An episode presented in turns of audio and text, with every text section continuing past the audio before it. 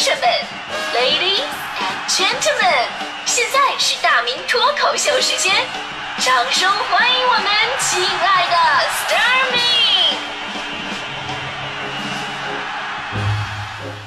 好，欢迎各位来到今天的大明脱口秀，我是大明啊。咱们总说什么眼见为实，但是偏偏呢有很多事儿啊，它这个真相其实跟你看到的完全不一样。比方说，这个我小的时候，老师呢总是要求我的父母要求呃跟我一起完成作业啊，说辅导孩子，呃说是什么能什么增进亲子关系啊，爸爸在旁边循循善诱，妈妈在旁边微笑凝视，孩子快乐的写着作业。多么美丽和谐的画面哟！我说老师，这是你幻想出来是吧？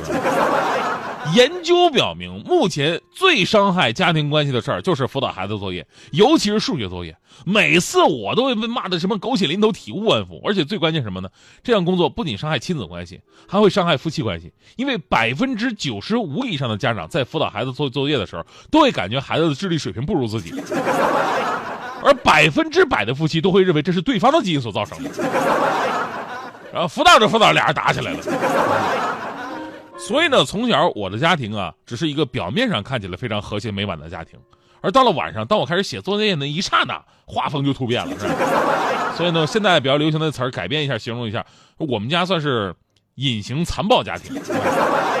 那这个隐形什么什么，这两天说法特别火啊。最开始说的是隐形贫困人口。根据网络定义啊，说的就是那些看起来每天啊这样好吃好喝好玩的哈，穿戴也很精致，但实际上却非常贫穷的人。这个说法一出来，竟然让很多人呢含泪点赞呢，感觉哎呀，就是给我自己量身定做的一个词儿啊。大迪同学那天看到以后啊，真的说，我感同身受，我就是这个隐形贫困人口。我跟大迪说，我说大姐，你那不叫隐形贫困人口，人家贫困吧，人家是看不出来的。你这种叫显性贫困人口，是吧？你看起来穷，实际上更穷那种，是吧？隐形贫困人口呢，特质应该是这样，就是可能收入不是那么的多，但是呢，在护肤啊、穿衣、饮食上毫不吝啬，穿着名牌的西装，敷着一百块钱一片的面膜，吃着各种各样的进口食品，租着万八千的大房子。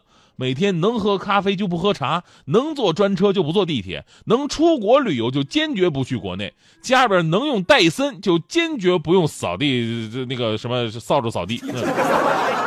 他们唯一能实现的富裕就是朋友圈富裕。其实，在银行账户上啊，悲伤的余额独自黯然落泪。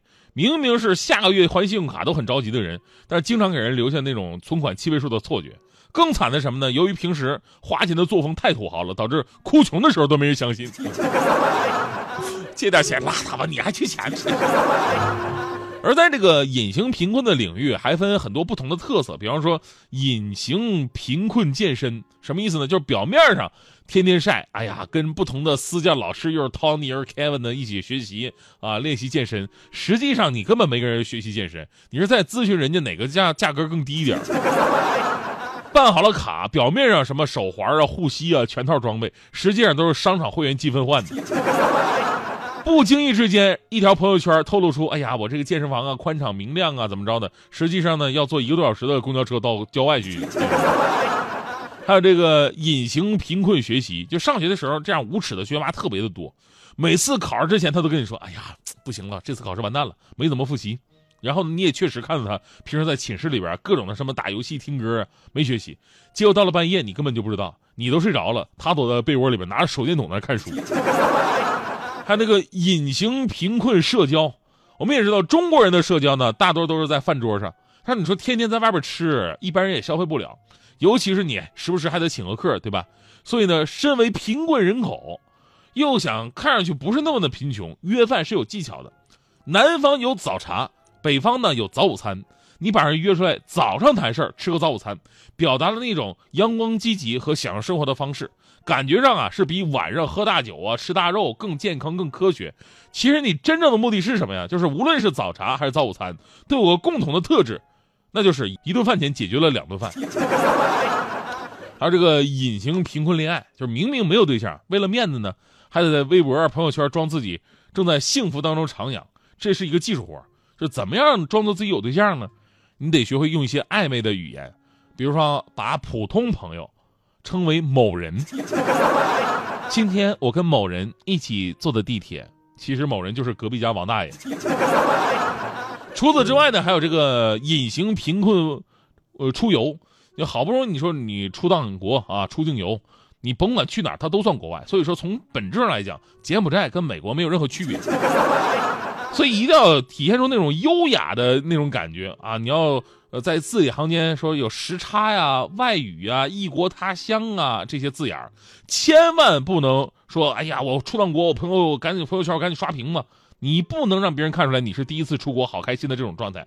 最好的典范就是表现出像梁朝伟一样的心态，去法国的广场喂个鸽子，下午就回来，好像什么事都没发生过一样。对这个隐形贫困人口呢，有一句评论我特别喜欢，就是我是为了看起来富一点才穷下来的。人民日报就评论称啊，说换个角度看，显性奢侈其实是融入社城市的一种方式。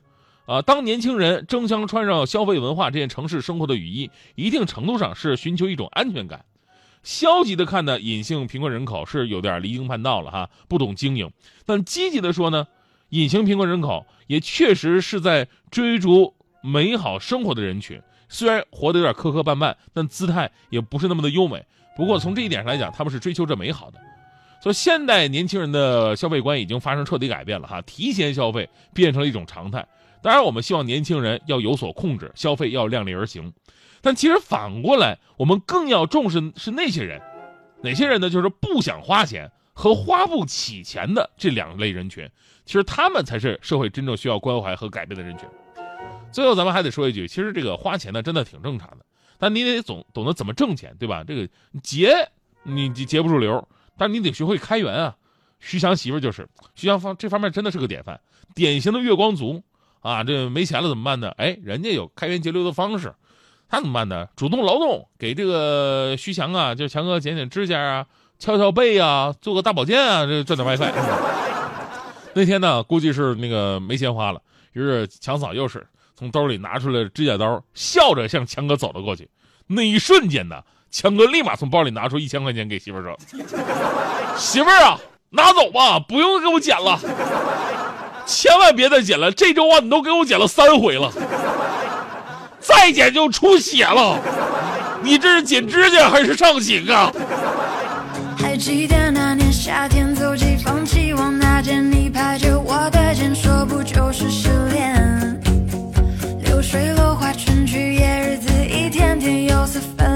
说烦恼不必遮遮掩掩，你是不是？